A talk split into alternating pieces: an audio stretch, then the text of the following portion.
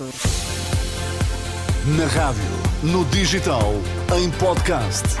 Música para sentir, informação para decidir.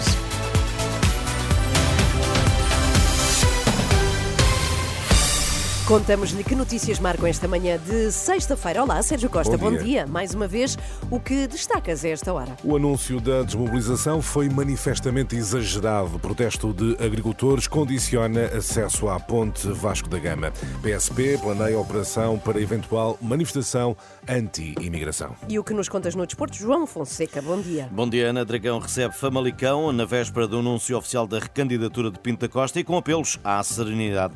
Estão agora 10 graus em Lisboa, no Porto 10, Faro com 11. Seja bem-vindo, está na Renascença. Notícias com Sérgio Costa. Afinal, continua o protesto de agricultores, está a condicionar o acesso à ponte Vasco da Gama. Os manifestantes promovem uma marcha lenta entre Montijo e Alcochete, um protesto que teve início cerca das 6 da manhã. Está a ser acompanhado pelo jornalista João Cunha. João, bom dia, 8 da manhã, hora de ponta. Qual é o cenário? De caos completo aqui numa das rotundas, a primeira quando se sai da A33 para entrar no Montijo. Ora, a esta hora o que é normal é sair do Montijo e apanhar essa A33 de muitos eh, milhares de pessoas que vivem aqui nesta zona da Península de Setúbal e que eh, habitualmente não têm grande dificuldade em sair, há algum trânsito, mas nada como o que se vê eh, hoje. Porquê? Porque é aqui que têm saído as filas de máquinas agrícolas e tratores que uh, estão neste protesto e entupiram por completo os acessos à A33 para quem sai do Montijo. E isso faz com que, a esta hora, Sérgio, existam filas intermináveis de veículos parados aqui para aceder a esta rotunda que dá acesso à A33, onde estão parados estes tratores e estas alfaias agrícolas mecanizadas. Obrigado, João Cunha, a acompanhar o protesto dos agricultores a, a condicionar o trânsito nos acessos à ponte Vasco da Gama. Alcochete é apenas uma das zonas do país onde permanecem os protestos de alguns agricultores que consideram o anúncio da desmobilização uma traição. É o comentário dos agricultores do distrito de Aveiro ao acordo alcançado com o governo. Em declarações à Renascença, Carlos Carlos Alves, da União de Agricultores e Baldios de Aveiro, critica a posição assumida por uma parte do movimento cívico em defesa do setor. No fundo, no meu entender, isto não passa de uma traição que foi feita aos agricultores, que se sentem até indignados por isto ter acontecido. Mas uma traição de agricultores a agricultores? Não de agricultores agricultores, mas provavelmente de algum lobby que se instalou e, e abraçou o governo e, e, sempre que lhes convém fazem as suas negociatas e, no fundo, aqueles que mais precisam, os pequenos e médios agricultores, que são a grande massa produtiva do país, ficam de lado. Carlos Alves, da União de Agricultores e Baldios de Aveiro, ouvido por André Rodrigues, para as 10 da manhã está prevista uma marcha lenta de tratores em uh, Estarreja. Alguns agricultores, assim, insatisfeitos com o anúncio de restituição dos apoios ao uh, setor.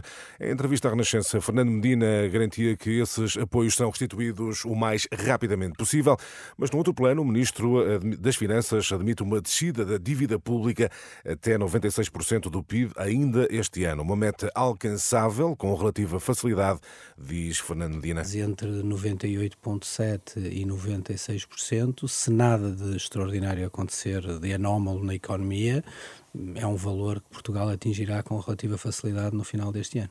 Por isso, eu diria que o valor expectável é um valor inferior a esse no final do ano de 2024.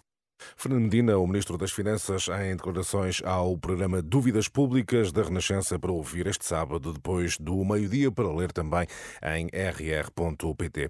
Na Madeira, o PSD adia uma solução para a próxima semana. O Conselho Regional do Partido esteve reunido esta quinta-feira, mas não aprovou ainda qualquer nome para suceder a Miguel Albuquerque. Já no último dia de campanha nos Açores, as sondagens apontam para resultados renhidos. Na última noite, a campanha do socialista Vasco Cordeiro contou com a presença do líder líder do eh, partido, Pedro Nuno Santos, voltou a assinar com a possibilidade do Chega voltar a ser decisivo para a formação de um governo liderado eh, pelo PSD.